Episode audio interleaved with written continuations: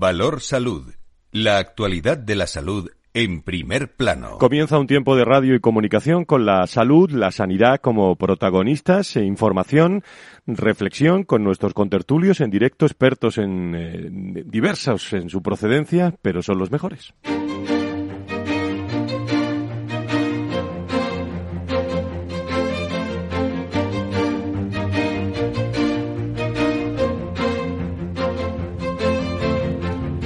Valor Salud es un espacio de actualidad de la salud con todos sus protagonistas, personas y empresas. Con Francisco García Cabello.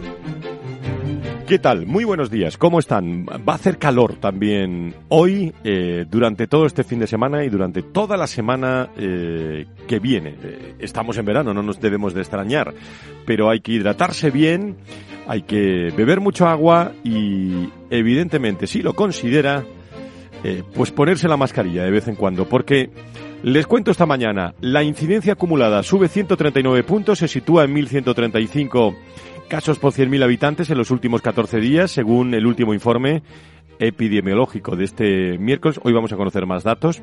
El Ministerio de Sanidad ha notificado 71.818 nuevos casos de COVID frente a 52.000. Eh, de los 40.000 se han producido en mayores de 60 años. Además, eh, al día de hoy, 11.586 pacientes ingresados positivos en eh, COVID-19, 502 en, en, las, en las UCIs. Hay preocupación ¿eh? y, ocupación también de los sanitarios. En, eh, en estas últimas horas, sobre todo ayer por la tarde y esta hora primera de la mañana, donde hay cambios de guardia en los eh, hospitales eh, porque, bueno, están, se solucionan eh, relativamente rápido, pero están incorporándose más contagiados por, por COVID. Precaución, por eso digo lo de la mascarilla y España, para que lo sepan, acaba de terminar de, digerir esta séptima ola de la pandemia del COVID-19 y los expertos en un contexto de repunte de los casos bueno, pues ya están vaticinando en una, una octava.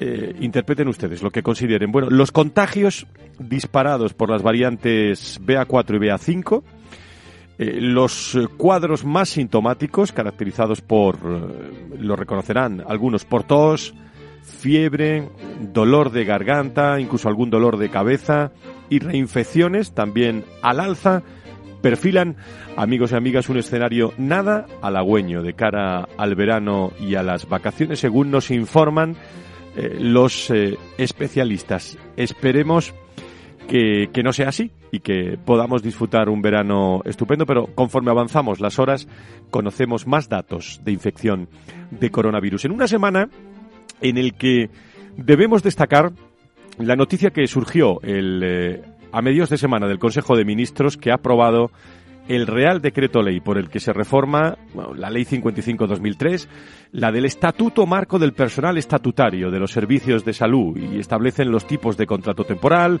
en el Sistema Nacional de Salud y las causas concretas por las cuales se pueden realizar. La ministra de Sanidad, Carolina Darias, ha recordado que la reducción de la temporalidad en el empleo público es un objetivo destacado del Gobierno y que esta reforma en el ámbito sanitario, donde la tasa, por cierto, de temporalidad es especialmente elevada, lo saben ustedes, es una cuestión de, justicia, ha dicho la ministra, y de prioridad también de, país, gracias a la cual se reforzará también el Sistema Nacional de Salud y se dará también certeza a los profesionales sanitarios y a los pacientes y, por qué no decir también, a sus eh, familias. Por otro lado, la nueva norma, que lo sepan, establecen dos únicos grandes grupos de personal estatutario temporal, interino y sustituto, y las causas concretas que permitirán realizar estos trabajos. El personal estatutario temporal interino solo podrá ser contratado por un plazo máximo de tres años para cubrir una plaza vacante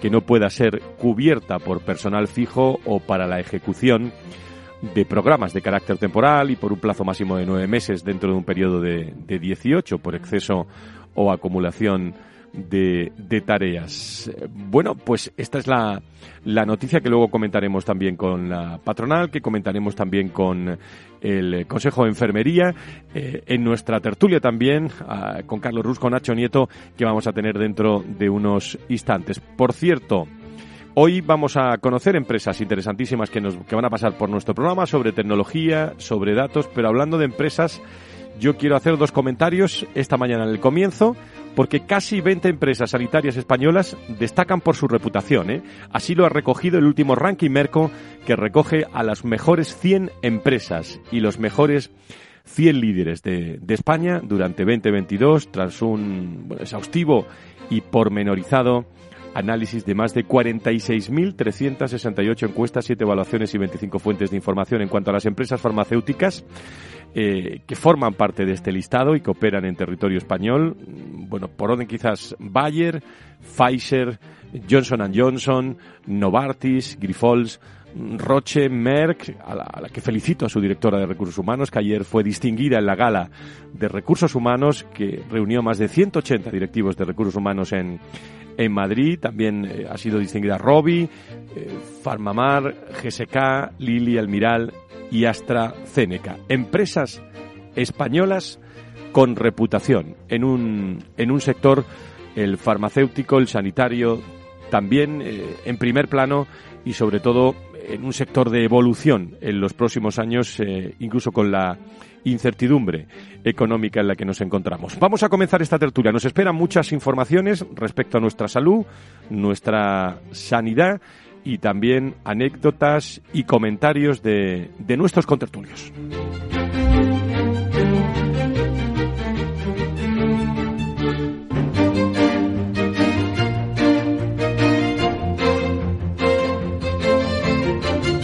Valor Salud.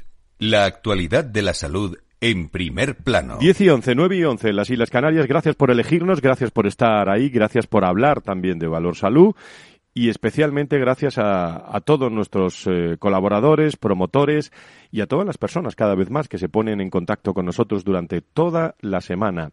Bueno, dándonos alguna referencia y, y también, ¿por qué no?, asesorándonos los profesionales en cuestiones, eh, en cuestiones fundamentales. Eh, quiero llamar esta mañana al presidente de la Comisión de Sanidad de la COE y presidente de la Patronal de la Sanidad Privada en España, don Carlos Ruz, que está en línea con nosotros. Don Carlos, muy buenos días, bienvenido. ¿Qué tal? Muy buenos días, Frank. No se, ha ido, no se ha ido usted a ponerse el pañonico rojo a San Fermín, ¿no? Este año no ha sido posible. ¿eh? Es una cuenta pendiente, pero este año no, no será posible. Bueno, pues eh, de los temas que ha escuchado, eh, que hemos comenzado hablando del, del incremento del COVID, eh, bueno, de, de, de, también del Real Decreto aprobado por el Gobierno, ¿algún comentario sobre esto, Carlos? Bueno, sobre el COVID yo creo que has dado un mensaje muy claro, ¿no? Y es eh, precaución y vacunación. Todavía yo creo que la segunda vacuna tuvo un impacto muy positivo, pero hay muchas personas que decidieron no ponerse la tercera y quizás este sea, sea un, buen momento. ¿no? Eh, ¿no? ¿no? estamos hablando de la misma situación, pero aún así yo, como, como dices, hay que ser precavido. Y lo, sobre el ranking de empresas, el hecho de que tengamos 20 empresas sanitarias dentro de las 100 con mejor reputación, en España, pues también yo creo que habla un poco de, esa seriedad y de esta eh, de un sector muy consolidado y, muy reputado, ¿no? Últimamente me, me, están llegando, eh, Carlos, cada vez más eh, comentarios sobre la ley de equidad. Lógicamente aquí la, la hablamos. Pero ¿cuál es eh, la postura, en vuestra opinión, del Ministerio? Eh, ¿Qué regula? ¿Cómo afectará también a los pacientes? Y sobre todo me interesa que reflexionar sobre qué impacto económico crees que puede tener, Carlos. Bueno, es una ley que al final lo que cambia es, eh, sabéis que la Ley General de Sanidad en el 86 eh, fue sacada adelante por el Partido Socialista. En ese momento, eh, yo creo que el modelo sanitario español estaba, estaba naciendo, igualándose a otros países europeos, y se establecía esa complementariedad de la sanidad privada, y esto establece son dos cuestiones que para nosotros son muy lesivas. ¿no? Por un lado, establece que esa colaboración público-privada tendrá un carácter excepcional y, por otro lado, busca facilitar la reversión de los modelos de concierto concesionales, o sea, aquellos hospitales son privados. Te perdemos un poco, Carlos. Económico. Te perdemos el, el sonido un poco. Eh, ah, vamos a ver ahora. Eh, o sea, al final eh, eh, elimina la, la, la, complementariedad de la sanidad privada y los convierte en excepcionales. Uh -huh. Y por otro lado, eh, pretende acabar con los modelos concesionales. Modelos que, por poner un ejemplo, en, en Madrid, pues es la Fundación Jiménez Díaz, que es el hospital eh, con mejor reputación de la comunidad y mejor valorados por los pacientes. ¿no? Uh -huh. He leído esta mañana en, en algunos comentarios que sí que eh, siguen existiendo y sigue habiendo agresiones a, a, profesionales en los tiempos que corren. Eh, ¿Qué es lo que se plantea desde patronal en este sentido? ¿Hay algún precedente? ¿Las agresiones continúan a profesionales en estado de nervios, ansiedad? ¿Cuál es la situación actual en, en vuestra Sí, son momentos muy, muy, muy tensos dentro del ámbito sanitario. Vemos que del año 2020 al 2021 se han incrementado superando las 10.000, en más de 1.500 eh, agresiones, por encima del año 2000, 2020. De hecho, es llamativo, Franco, un 85% de ellas se produzcan eh, con, profesionales eh, del ámbito sanitario eh, mujeres eh, y, solo un 15% en el caso de los hombres. La inmensa mayoría de ellas también es cierto es que son más agresiones verbales que físicas, aunque también, aunque también las hay. Y lo que vemos es que el profesional sanitario que trabaja en el público sí tiene ya esta categoría de autoridad y por lo tanto eh, es, más grave el atentado que se haga contra la profesional, pero en el ámbito privado, incluso en el concierto, no se da esta situación. Y sí vemos que existe un precedente en el ámbito de la educación, donde todos los centros concertados sí tienen esa consideración también los, profesores. Y pensamos que se debería de extrapolar esa misma situación en, en, ámbito nacional a, los profesionales sanitarios que trabajan en el ámbito privado. Sobre el, lo aprobado por el Gobierno eh, para acabar con la temporalidad, eh, ¿alguna reflexión, Carlos? Bueno, es una regulación que afecta, uh, como es normal, todo al ámbito público. Pues, es algo lo que siempre se intenta hallar desde el ámbito eh, empresarial. En el ámbito eh, público, Frank, sinceramente, eh, es un ámbito que muchas veces eh, carece de flexibilidad y yo creo que esa falta de flexibilidad es lo que muchas veces provoca la existencia de esa temporalidad. Uh -huh. Entonces yo creo que la palanca pasa por, oye, si queremos disminuir temporalidad, tenemos que tener un sector que sea o público que sea más flexible en la regulación y en la gestión de las personas. Uh -huh. Déjame que salude, comparto contigo al doctor eh, Cobo Serrano, don José Luis, que es el vicepresidente tercero del Consejo General de Enfermería. Doctor Cobos, muy buenos días, bienvenido. Hola, muy buenos días. Bueno, pues, eh, ¿cómo interpretan ustedes? ¿Cómo, eh, ¿Qué reflexión hacen? Porque, desde luego, desde el Consejo General de Enfermería han considerado positivo ¿no? que el Gobierno dé pasos para acabar con esa temporalidad en sanidad.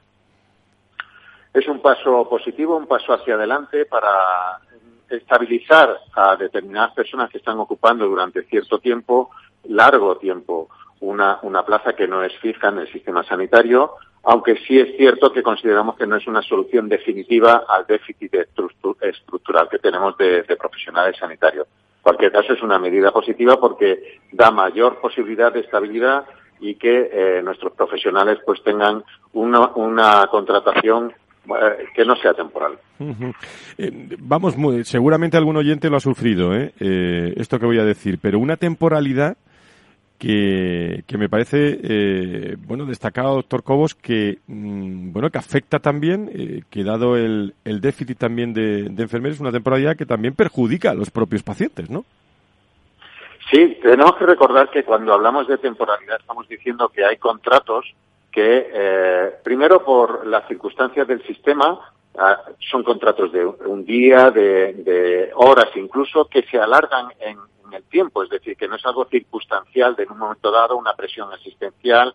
Hemos tenido situaciones ahora con la pandemia que, que han tenido que hacer necesario este tipo de contratos, sino que se, eh, se hace de forma habitual que esos contratos pues no tengan un, largo recorrido. ¿Qué ocurre? Que un determinado profesional, ante esta circunstancia, no tiene una continuidad en su puesto de trabajo. La continuidad asistencial requiere de esa concentración por parte de los profesionales de acostumbrarse a los eh, protocolos que se tienen en los centros.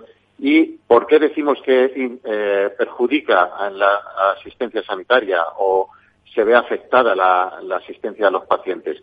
Porque esa inestabilidad no hace que el profesional trabaje adecuadamente. Eh, uh -huh. Es un poco la, la, repercusión que puede tener esa temporalidad en cuanto a la calidad asistencial.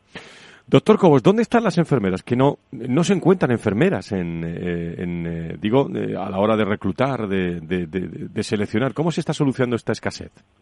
Bueno, hagamos una foto de la situación actual. Tenemos 300 30.000 enfermeras ahora mismo registradas en España uh -huh. eh, para una población de 47 millones de habitantes. Es un ratio de los más bajos que tenemos en Europa. No es algo puntual de ahora, de, ni por la pandemia, sino que es algo estructural, como decía al principio, que llevamos arrastrando desde hace muchos años. Cada año se gradúan 10.000 enfermeras nuevas aproximadamente, pero la tasa de reposición que necesitamos es alta porque eh, hay muchas jubilaciones y en los próximos años va, va a haber 20.000 eh, jubilaciones en, en, en enfermería. Solo hablo del colectivo enfermero. También esa inestabilidad que hemos dicho en el empleo, los sueldos que tenemos, salarios y demás, está haciendo que haya una emigración eh, fuera de España. Eh, hemos vivido, por ejemplo, épocas donde se marchaban muchas enfermeras al Reino Unido. Tenemos aproximadamente 8.000 enfermeras en el Reino Unido. En otros países eh, se está viendo también en, en países nórdicos. Eso hace que no tengamos una plantilla suficiente en la estructura del sistema sanitario. Por eso eh, la falta estructural que tenemos de recursos humanos. No hay una política eh, de recursos humanos durante muchos años, no solamente de, de, a nivel de Estado, sino de las comunidades autónomas que son las que tienen ahora mismo la uh -huh. transferencia. Por lo tanto, muchas son las circunstancias que hacen que no tengamos un número suficiente ahora mismo. Sobre eso, seguimos teniendo en línea al presidente de la Comisión de Salud de la COE y al presidente de ASPE. Carlos, no sé si sobre esto quieres alguna referencia o, o analizar algo con el doctor Cobos. Hombre, yo primero saludarlo eh, y encantado de compartir el espacio con, con él. Después, hombre, el, para mí la, enfermería tiene que coger un, papel protagonista. Yo creo que en la situación que tiene la atención primaria, gran parte de la solución pasa por la enfermería y porque se incrementen sus competencias. Estamos hablando de unos profesionales donde no se han modificado estas en los últimos 21 años y, sin embargo, la formación que están recibiendo es excepcional, ¿no? Yo creo que esta tiene que ser una de las apuestas que, que se han de poner en marcha en España y en las que buscaremos el apoyo tanto del Consejo como de, como de los sindicatos. Doctor Cobos, tenemos eh, quizás las mejores, bueno, no quiero ser, eh, pero las mejores enfermeras de, de Europa. Pues mire, eh, yo soy miembro de la Junta Directiva del Consejo Internacional de Enfermeras y tengo que decirles que nuestra eh, imagen que damos a nivel internacional, no solamente europeo, sino ya digo a nivel de todo el mundo, uh -huh. es excepcional. Es decir, tenemos una alta formación, tenemos cuatro años de grado universitario, dos años más de especialización en un sistema de residencia que no tiene ningún país de, del mundo a, a, este nivel. Y esa imagen que tenemos es, es impresionante. Creo que eh, todo el mundo es consciente del gran nivel que tenemos de formación, que ya tenemos grados de máster y doctorado además. Y uh -huh. eso eh, no se ve repercutivo, como bien ha dicho eh, el contertulio, que mm, tenemos que avanzar en, en darle mayor, mayor competencia, tenemos muchos ámbitos, tanto en la gestión, en la investigación, pero la imagen que tenemos, por eso, eh, el que están encantados cuando vamos a otros países, lo que pasa que no es de recibo. Sería un fraude el que estemos formando aquí a las enfermeras para que se tengan que ir a otros países. Bueno, acabar, por cierto, con el déficit estructural y crónico de las plantillas fue el objetivo de su manifestación, la manifestación de enfermeras también el 18 de junio, ¿no? Es una de, los, de las reivindicaciones que, que, teníamos en esa manifestación, donde quisimos poner de manifiesto que, eh, que no es algo, es decir, se ha acabado ya la, el pico que teníamos, aunque estamos sufriendo ahora mismo una nueva ola en la pandemia, pero pasado ese tiempo donde todas las enfermeras y todos los profesionales sanitarios, incluso de otros colectivos, hemos hecho lo indecible para poder salir a, adelante. Uh -huh. Y estamos viendo que no está teniendo la Administración la sensibilidad suficiente para eh, adelantar, o sea, poner en marcha estas herramientas que nosotros hemos puesto ante la Comisión de Reconstrucción en el, en el Congreso de los Diputados ya hace tiempo, y una de ellas será el, el, el número de, de, profesionales. Hay una eh, in, iniciativa legislativa popular en el Congreso de los Diputados ya hace más de dos años, donde lo que se está hablando es de unos ratios mínimos que tiene que haber de estos profesionales para uh -huh. la seguridad de los pacientes, porque ya se ha demostrado uh -huh. que a mayor número de enfermeras, mayor seguridad damos. Pues el Consejo General de Enfermería considera muy positivo. Queríamos reflejarlo en este programa que el Gobierno de pasos para acabar con esa temporalidad de la sanidad. Doctor José Luis Cobo Serrano, vicepresidente tercero del Consejo General de Enfermería, le agradezco mucho que esté con nosotros aquí en Valor Salud, en Capital Radio. Muy buenos días. Muy buenos días y muchas gracias a ustedes. Muchísimas gracias. Carlos Rus, desde la patronal, una cosa solo porque lo tengo anotado y no quiero que se me pase, lo de ITH Kunsen, que es la primera edición, hablando de tecnología sanitaria, que se habla mucho y hablamos mucho en este programa y ahora vamos a seguir hablando. Primera edición, eh, primer Welcome, Welcome Day con eh, un éxito estupendo, ¿no? 48 empresas y 8 finalistas, ¿no? la primera edición, como el objetivo que tiene este proyecto al final es el sector de emprende, eh, del emprendimiento y, de nuevas tecnologías al ámbito al ámbito sanitario, donde yo creo que cada vez va a ser una banca más necesaria. En esta, la intención que hemos tenido siempre ha sido realizar dos ediciones al año. Eh, en esta primera se han presentado 48 empresas, donde ha habido ocho finalistas y en las próximas la próxima semana se comunicarán cuáles son los tres que entrarán por la fase de testeo en hospitales y que pasarán también por esa fase de coaching en la que intentaremos pues apoyar los proyectos, ver su escalabilidad, su plan de negocio y potenciarlo sobre todo eh, con la experiencia práctica en centros sanitarios. Muy bien. Y volveremos a la convocatoria en breve para el último de este año. Carlos Rus, muchísimas gracias por estar con nosotros. Buen fin de semana. Eh, le agradezco que esté con nosotros. Muchísimas gracias. Eh, bueno, pues eh, gracias. Un abrazo. En las 10 y 25, las 9 y 25 en las Islas Canarias, quiero recordar a todos los hombres de, de salud, de sanidad, todas las empresas. He mencionado a Mer como uno de los premiados que estuvo allí en el Hotel Villamagna en Madrid, en esa sexta edición de la gala de recursos humanos, lo digo porque hemos hablado de, de recursos humanos, eh, con eh, yo creo que una aceptación estupenda y, con cada vez más la salud y los recursos humanos muy, muy cercanos. Eh, por cierto, que el, en octubre, anoten la fecha del 25, tendremos un encuentro muy importante en España sobre el mundo de los recursos humanos y la sanidad. Le seguiremos le seguiremos informando. Vamos a hacer la pausa que hacemos siempre en Valor Salud y les presento a nuestro invitado para seguir hablando de tecnología, Pablo Andrada, que está con nosotros eh, y nos va a hablar de una interesantísima empresa hablando de datos, de tecnología en el mundo sanitario. Enseguida le doy más detalles.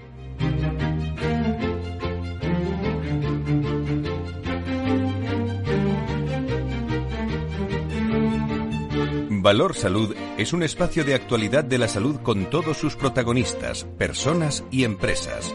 Con Francisco García Cabello.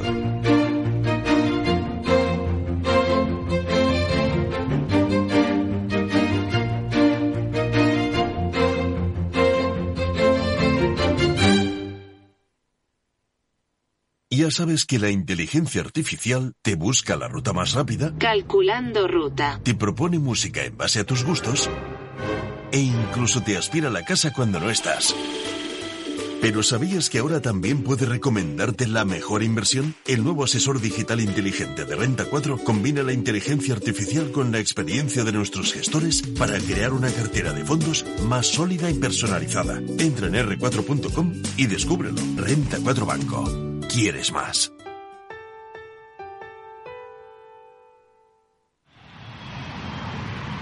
Proyecto empresarial. Turbulencias. Objetivo cumplido. Asegura el futuro de tu negocio con el Betia. Simple, claro, el Betia. ¿Necesitas saber el valor de tu empresa o una evaluación de su sostenibilidad? ¿Necesitas un informe reconocido, solvente y de calidad para negociar con eficacia una compra o venta? ¿Lo necesitas para acreditar su valor o sostenibilidad ante terceros?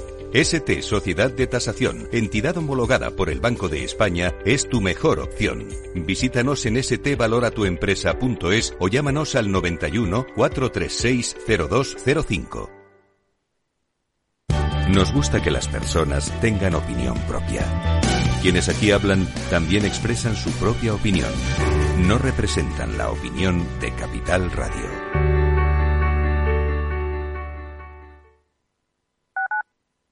Capital Radio Madrid, 103.2. Nueva frecuencia, nuevo sonido.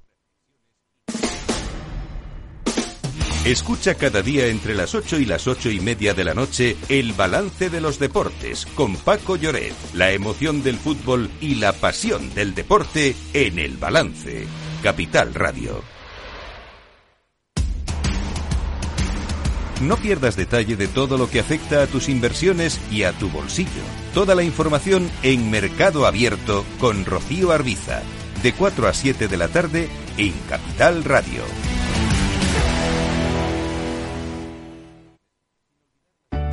Conecta Ingeniería es el programa que acerca la ingeniería a la sociedad. Todos los miércoles de 10 a 11 de la mañana en Capital Radio con Alberto Pérez. Conéctate.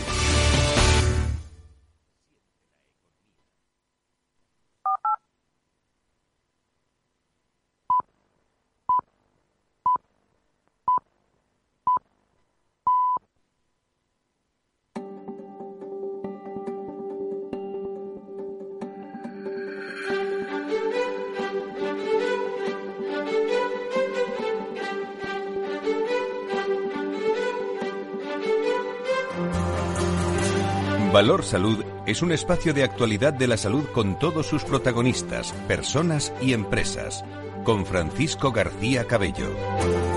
Estaremos con todos ustedes durante todo este mes de, julio contando la actualidad de la salud y la sanidad, bueno, y también en agosto, ¿eh? Con los mejores momentos los viernes a las 10, de 10 a 11, aquí en Capital Radio, con los mejores momentos que hemos vivido, que han sido muchas voces, muchos protagonistas, muchas personas, muchas empresas, pacientes, eh, profesionales, que es eh, la vocación que tiene este programa como también es la de acercarnos eh, a conocer empresas que están cerca del mundo de la salud y de la sanidad. Nos visita Pablo Andrada, Spain Country Leader de Guru. Digo bien, Pablo, muy buenos días. ¿Cómo estás? ¿Qué tal, Fran? Buenos días. Gracias por la invitación. Muchísimas gracias. Eh, bueno, orquestamos equipos de salud. Esto es lo que he visto en, en vuestra en vuestra web eh, y, en la, y en la información. Cuéntanos de viva voz eh, a qué os dedicáis en, Guru cuando estamos hablando de transformación, de tecnología, de datos. Ok, bueno, Guru es una, es una startup, eh, tenemos tres años. y principalmente cuando hablamos del ecosistema emprendedor, Carlos, Carlos Ruz, que hablaba recién, hablaba de, la incubadora de Kunsen en ASPE, uno habla de, de, un sueño, ¿no? De un grupo de personas que quiere hacer algo nuevo en donde, en, donde antes no había nada, o por lo menos había iniciativas que, que no, tenían, no tenían un gran nivel de desarrollo. Eh, Uru mm, se especializa en el mercado de la salud, nuestros clientes son únicamente hospitales, no tenemos, eh, nos interesaba eh, entrar en ese mundo, todos los cofundadores de Uru venimos del mercado de la salud, de hospitales, de la industria, de grandes farmacéuticas o grandes proveedores de software, y entendimos que había una oportunidad específicamente en el universo de los datos. la industria de la salud es una de las industrias que más datos genera, junto con la industria petrolera o la, industria manufacturera, eh, pero solamente el 3% de esos datos se utilizan toda la industria y los hospitales eh, durante inclusive durante la pandemia desarrollaron eh, enormes iniciativas para digitalizar esos datos, ponerlos en lo que nosotros llamamos el universo de la contemplación, esos dashboards, la información ahí presente para poder contemplarla. Pero entendimos que falta una última milla para transformar esos datos en acciones concretas de mejora que permitan a las personas que están dentro de los hospitales, recién hablaban de las enfermeras y de los sanitarios, poder ejecutar sus tareas con menos fricción. Es, una, eh, es un dolor que tienen eh, eh, las personas que están dentro de esos procesos, la enorme complejidad de tareas recurrentes que tienen que hacer día a día, que atenta contra la estabilidad laboral, contra su burnout dentro de, de, la institución. Bueno, nosotros los ayudamos en eso, en determinados flujos y procesos dentro del hospital. Hoy puntualmente en los quirófanos, en el bloque quirúrgico, eh, quizás en el lugar donde se concentra la mayor cantidad de recursos dentro de un hospital.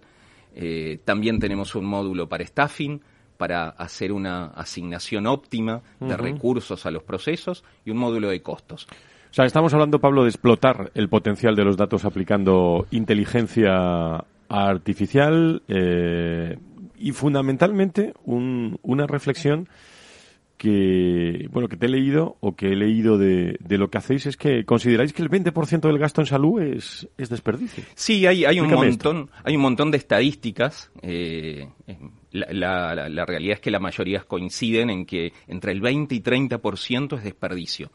Ese desperdicio se divide en, en dos grandes universos. El desperdicio clínico, que son reinternaciones, duplicación de estudios, bueno, todo lo que tiene que ver con la parte asistencial y clínica y el resto del desperdicio es desperdicio operacional. Son ineficiencias, eh, cosas que no funcionan de manera óptima en los flujos operacionales de los hospitales principalmente. Nosotros, eh, ¿qué porción elegimos? Bueno, hicimos un recorte de ese problema y elegimos eh, abocarnos a la optimización de esos flujos operacionales dentro del hospital. Eh, tenéis, me imagino que máxima colaboración, ¿no? En los hospitales, ¿cómo ves eh, esos hospitales españoles? En, eh, en, materia de tecnología? Bueno, los hospitales españoles tienen una alta tasa de digitalización. La realidad es que, mm, eh, que URU solo puede trabajar en, en, un contexto y en un lugar en donde los datos ya están digitalizados. Claro. Eh, nosotros, no, eh, nosotros no capturamos, no hacemos la, la toma del dato, sino que eh, liberamos el potencial de los datos que la institución ya tiene. Esa última milla le llamamos nosotros, ellos ya tienen esos datos ¿sí? El camino de los datos, hay cierta, hay un imaginario que, mmm, la mayoría de las industrias piensan, eh, ven valor en los datos, eh, los recopilan, pero después no saben qué hacer con ellos. Les falta eh, transformar esos datos en acciones concretas. Estáis tocando un aspecto que en el mundo de la salud y la sanidad eh, es incluso polémico en algunas, en algunas cuestiones porque estamos hablando de datos eh, en un entorno competitivo eh, y por otro lado de, de enfermedades, ¿no? de personas, de, de pacientes. ¿Hacia dónde va eh, todo este entorno legal, eh, jurídico en nuestro país? ¿Cómo lo ves? Bueno, eh, en el marco de la sanidad. Y la correcto, salud. en el marco de la sanidad. A ver, Europa tiene una de las regulaciones para ley de protección de datos más prudentes.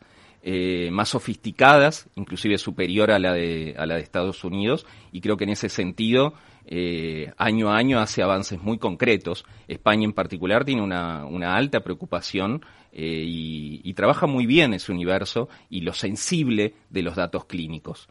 Obviamente que mm, en, ese, en ese sentido ningún esfuerzo es completo. Hay que trabajar eh, porque la tecnología evoluciona, porque los hackers eh, son cada vez más sofisticados. Eh, hace poco tuvimos eventos en Reino Unido, bueno, en fin, eh, diversos hackeos y la industria de la salud es un blanco perfecto para esos, para esos hackeos, para esos secuestros de datos, ¿no? Pero España está muy bien, yo creo que está en un nivel, te diría, top 5 o top 10 de, de, de la calidad y sofisticación con la que, que trata sus datos. Y eh, los retos, Pablo, ¿cómo, ¿cuáles son vuestros proyectos futuros en, eh, aquí en España? ¿Habéis llegado a acuerdos con la patronal? Eh, ¿Cómo os vais a desarrollar y qué, objetivos tenéis? Bueno, nosotros estamos en un proceso claro de, expansión, de internacionalización. Eh, el mundo de las startups va cumpliendo hitos. ¿sí? Cuando, uno, cuando uno crea una startup, en general transita los dos primeros años eh, a partir de ahí valida su producto, valida la idea, eh, tiene sus primeros clientes y cuando eso sucede levanta una nueva ronda de inversión porque validó esas ideas y eh, elige algunos caminos. Nosotros elegimos el camino de internacionalizarnos y vimos en el mercado de España eh, un mercado target, nos interesa mucho, tiene un alto grado de digitalización, tiene una sanidad preocupada por la innovación, y decidimos eh, abordar este mercado, ahí buscamos eh, socios, eh, partners que nos ayudaran a ganar visibilidad, que nos permitieran comunicarnos mejor con el mercado. Entendimos que ASPE era eh, el socio perfecto, el partner perfecto. Llegamos a una eh, a, un, a un acuerdo de partnership con ellos eh, y, y, bueno, estamos desarrollando eso. Ya tenemos nuestro primer cliente acá en España también.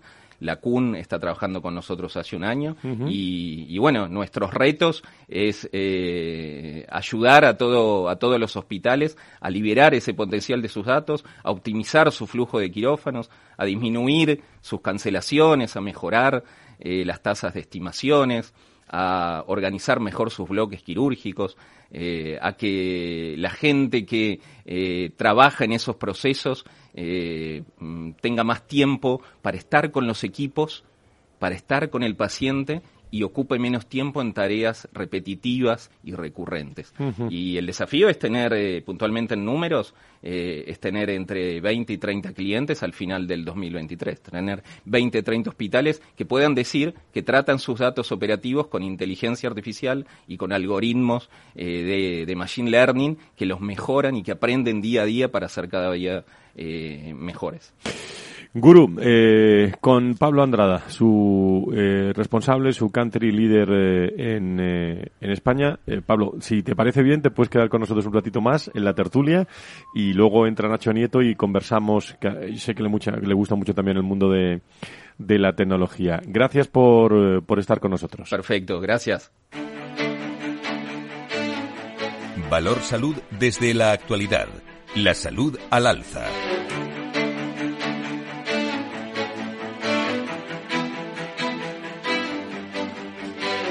Nuestro compañero José María Sánchez desde el equipo de producción, eh, con Félix Franco, con eh, eh, Laura Muñetón, con, todo el equipo del, de Valor Salud, ha estado hablando en las últimas horas con Eduardo Garralda, miembro del equipo, investigador del Observatorio Global de Cuidados Paliativos Atlantes de la, de la Universidad de Navarra a propósito de un simposio internacional, bueno, lo va a contar él, sobre cuidados paliativos celebrado en Madrid el 22 de junio, un simposio que ha contado con el patrocinio también de la Organización Mundial de la Salud y lo han organizado la Fundación Ramón Areces y el Observatorio Global de Cuidados Paliativos Atlantes de la Universidad de Navarra. Escuchamos a José María, adelante.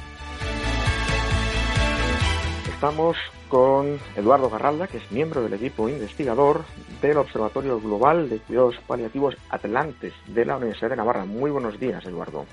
Muy buenos días. Hablamos con usted porque se ha celebrado recientemente en Madrid, tanto por parte de ustedes como por parte de la Fundación Ramón Areces, que han eh, acogido la celebración, y también con el patrocinio de la Organización Mundial de la Salud, un simposio sobre cuidados paliativos con participación de expertos de todo el mundo. ¿Cuáles han sido los puntos principales o las conclusiones más destacadas?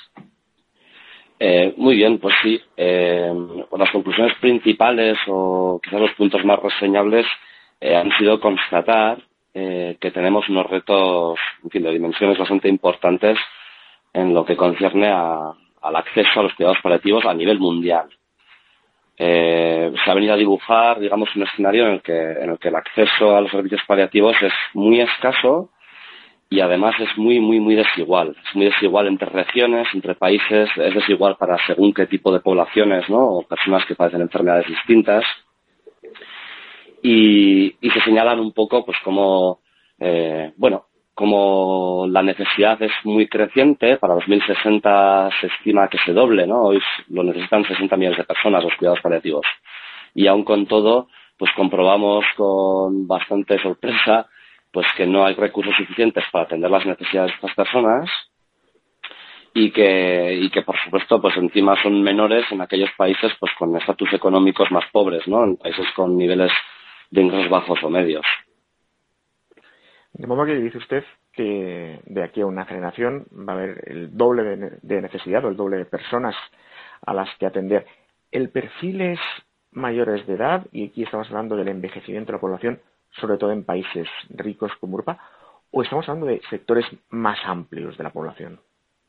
Bueno, en realidad es para cualquier edad, ¿no? Los cuidados paliativos, quiero decir, se dedican un poco, intentan eh, paliar el sufrimiento, ¿no? Relacionado con enfermedades graves eh, a cualquiera de las edades.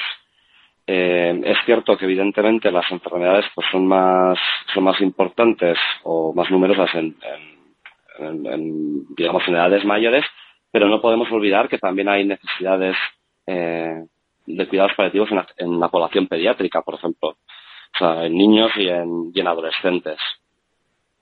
En, en, realidad, quiero decir, son, ya, ya digo, son para cualquier edad y, y, es que, y muchas son pues causadas pues por enfermedades que todo el mundo conocemos, ¿no? Pues por las enfermedades eh, cardiovasculares, por el cáncer, eh, por el SIDA, en regiones como África pueden entender lo importante que es.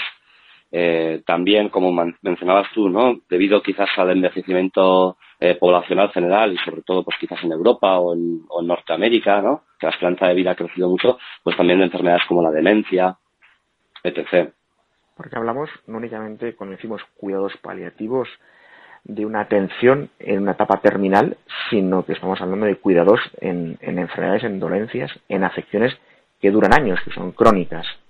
Efectivamente, sí, eso es un, punto muy, muy, muy importante porque tradicionalmente, eh, bueno, se ha asociado quizás a los últimos tiempos de la enfermedad, ¿no? A veces a los últimos días, eh, el mejor de los casos últimos meses, pero la realidad es que están pensados para toda la trayectoria de la enfermedad.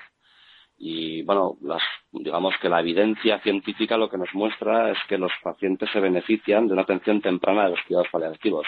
Esto traducido es que no es que se deben proveer pues mucho antes de los últimos seis meses de vida. no sé cómo decirte, em, incluso pues años, años, siempre y cuando haya un sufrimiento grave asociado o aparejado ¿no? a, un, a una enfermedad grave, los cuidados paliativos deben estar ahí. En ese sentido, hay que tener en cuenta que eh, hay, digamos, un, déficit, o se dice que puede haber un déficit en la formación adecuada y en la aplicación de esta especialidad. ¿Qué mm. necesidad realmente tenemos de incrementar gasto en mejorar la formación de profesionales específicos y de, digamos, también la, que, el común de los profesionales esté al tanto de estas, de estas necesidades? Bueno, yo, yo creo que es que la, la necesidad es bastante acuciante, o sea, dados, digamos, los, en fin, los números que tendremos, ¿no?, de necesidad en el futuro. Y, y también porque la realidad o la, foto de, a día de hoy es de que hay muy poca formación en cuidados paliativos. O sea, se enseñan muchísimas materias en la universidad, naturalmente, pero por ejemplo, por ejemplo, cuidados paliativos es una asignatura pendiente, ¿no? O sea, yo te puedo poner, digo, un ejemplo muy, entiendo que gráfico, ¿no? Pero en España, por ejemplo, las facultades de, de medicina o las, escuelas de intermedia, eh, digamos que se, se enseña cuidados paliativos en un 50% de las facultades. Así, esto es un número un poco grosero, pero es para darnos un poco una noción de que los futuros médicos eh, no están recibiendo la formación necesaria para proveer unos cuidados paliativos de calidad. Y esto en quien va a repercutir en última instancia naturalmente va a ser en los pacientes. Eh, y estoy poniendo el caso de España. Quiero decir, hay países, naturalmente, pues podría hablar, eh, bueno, de Francia, donde el porcentaje de facultades de medicina o escuelas de enfermería que enseñan paliativos es mucho mayor, eh, pero a niveles generales, a nivel, vamos a decir, global, mundial, el porcentaje de, facultades de medicina que enseñan a sus futuros médicos cuidados paliativos de forma obligatoria son muy escasos. En fin, es un reto, como ustedes han dicho, y acuciante porque lo que durante estos años no empecemos eh, a gestionar adecuadamente, cuando llegue, digamos, el, problema a otra dimensión, pues va a ser muy difícil. Eduardo Garralda, muchísimas gracias por atendernos y ya charlaremos más porque es un, un tema de enorme relevancia. Muchas gracias. Muchas gracias a ti. Gracias.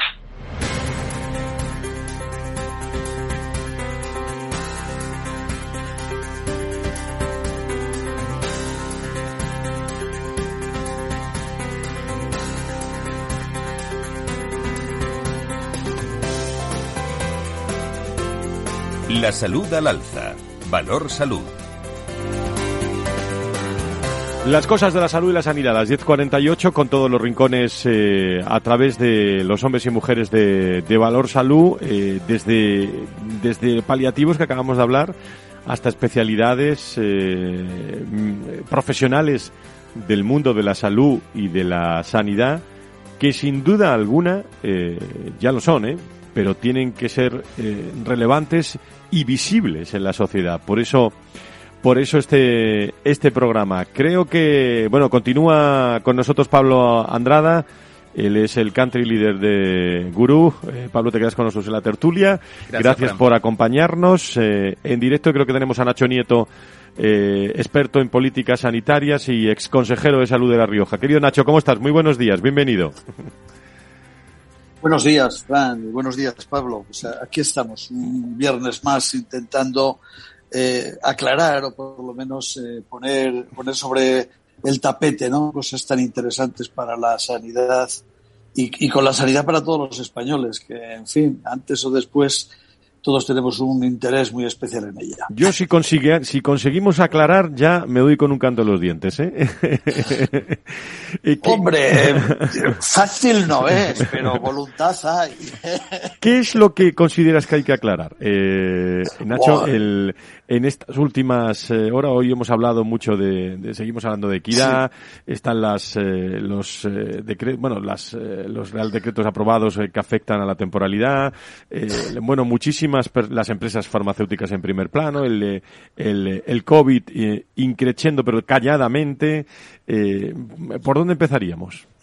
Pues eh, no sé, yo, yo, de momento no voy a hablar del COVID, que no creas tú que no me tiene también un poquito preocupado sin saber ya qué hacer. Pero bueno, eh, ahí queda, ahí queda. Pero la verdad es que sí que se han tocado hoy temas en el programa realmente interesantes y candentes y ninguno solucionado, esa es la verdad y es tremendo porque efectivamente la, la, esa modificación, esa ley de equidad que se, que se ha planteado, que bueno, que la tenemos ahí, ahora se está dudando, se dudó de todo al principio, pero se está dudando seriamente por expertos, por juristas eh, muy expertos en los temas sanitarios y en los constitucionales sobre, sobre la constitucionalidad de esta ley, ¿no? Que una, una, un Real Decreto Ley, eh, una ley hecha en base a, los principios de la Constitución que aduce el propio Real Decreto Ley, eh, tiene que ser de principios básicos y no entrar en el detalle y en la regulación que entra esta ley. Por lo tanto,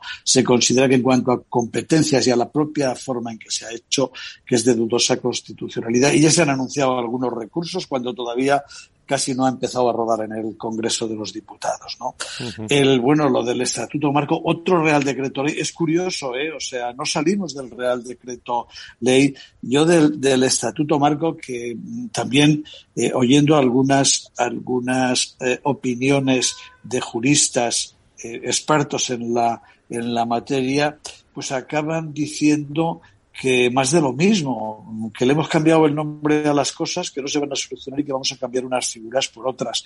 Y si le echas un vistazo da un poco esa sensación. Eso sí, se ha cambiado la terminología para que parezca que todo es nuevo, cuando todo es lo mismo y sigue ese abuso del Real Decreto Ley. Y una cosa que a mí me llamó mucho la atención en este, y es que eh, se dice que se ha negociado mucho con los sindicatos, tal, y con las comunidades autónomas me parece que se ha hablado muy poquito de esta norma, de esta reforma, del Estatuto Marco Sanitario, que es una norma importante y que no se ha hablado prácticamente con las comunidades autónomas que se la han encontrado ya casi a la vez que salía de camino al Consejo de Ministros para ser aprobada. O sea, bueno, pues no deja de ser un poco, iba a decir desastre, ¿no? Ese planteamiento, con lo cual eh, difícilmente vamos a conseguir soluciones a esos temas que están sobre la mesa. Yo aquí la verdad es que poco más puedo, puedo aclarar, desgraciadamente, más que eh, señalar que tenemos ahí ese bollo y esos problemas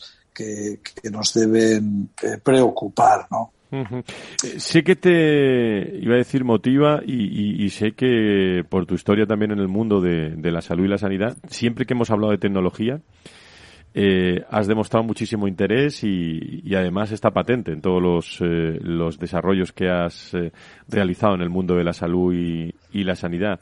Está con nosotros Pablo, está con nosotros Pablo. No sé, por si tienes alguna curiosidad o, Pablo tiene alguna curiosidad contigo para, para establecer. encantado de saludarte. Hola, buenos días, encantado Pablo. Sí, yo le estaba escuchando, escuchando antes y la verdad es que eh, si hoy eh, hablar de tecnología, eh, cuando hablamos de estas materias, ¿no? estamos hablando de la tecnología digital, de la, de la, de la información, de lo que antes llamábamos las TICs, ¿no? Y que ahora ya eh, es un poco lo centramos más en la salud digital, en la era digital.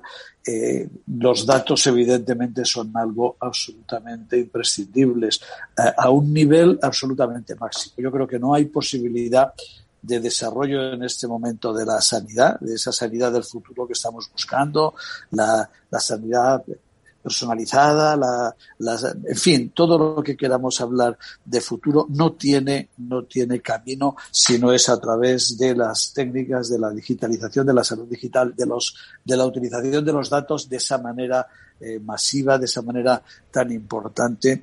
Y, y que incluso mm, algunas de las eh, principales a decir reformas o refundaciones, ya sabes, yo alguna vez he dicho que la atención primaria necesita una refundación más que una reforma, pasan sin ninguna duda por este asunto de la, de la salud digital.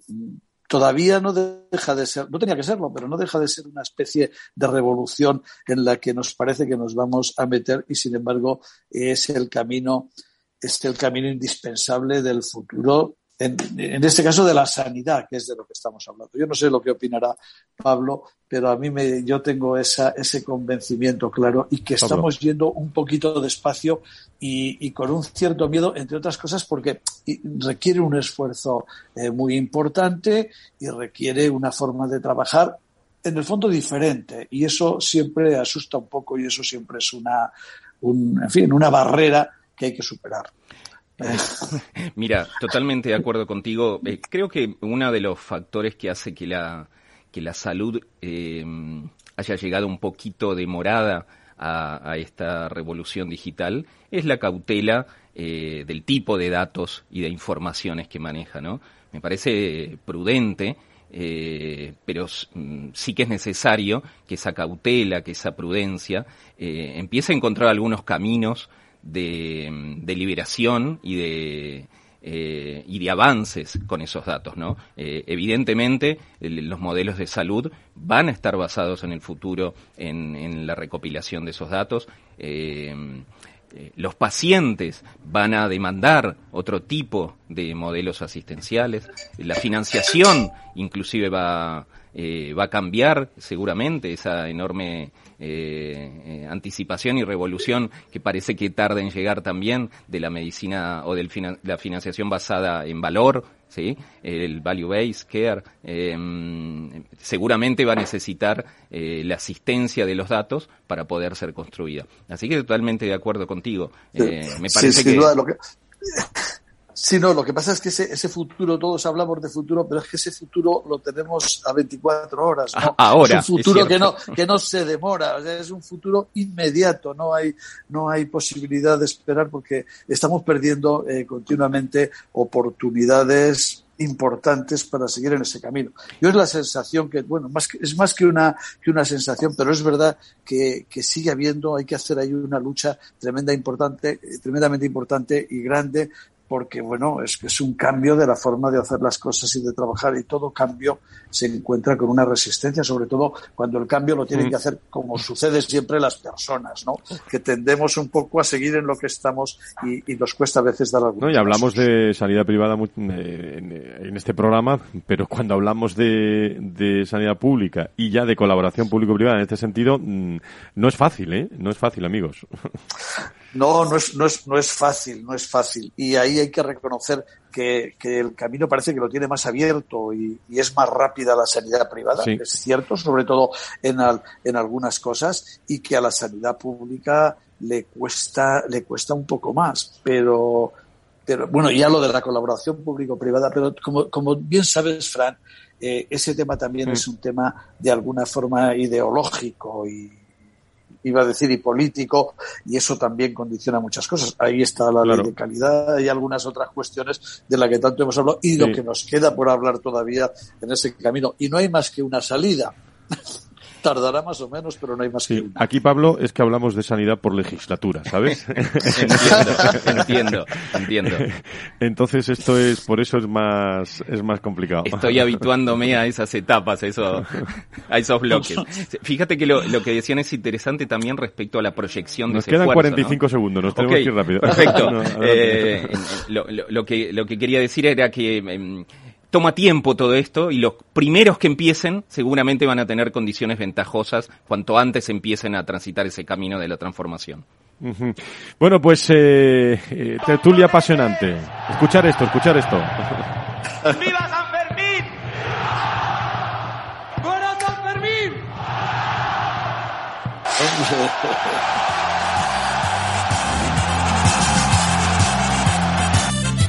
Bueno, es que fue ayer San Fermín, ¿no? Que es un buen sitio para ir, que tú lo conoces muy bien, Nacho, ¿eh? este fin de semana, ¿eh? Bueno, un poquito lío hay ahora. Un poquito lío, un poquito lío. buen fin de semana. Nacho eh, Nieto, experto en políticas sanitarias eh, y es consejero de salud de La Rioja. Buen fin de semana, adiós. Muchas gracias, igualmente, buen fin de semana. Gracias, Pablo, eh, y gracias por estar con nosotros hoy, con tu organización y empresa. Gracias, ¿eh? Buen fin de semana. Y a todos, ustedes, buen fin de semana, que disfruten, cuidado, ¿eh? eh y pónganse mascarillas cuando quieran, eh, pero mantengan las, las distancias eh, y que no pasen mucho calor. Hasta el viernes, adiós. Frente a los impagos, Vitamina D, la fórmula de información empresarial exclusiva de Informa para minimizar los riesgos y facilitar la toma de decisiones. Descubre Data Powered by Informa, la solución perfecta para tu negocio. Consulta al especialista en Informa.es.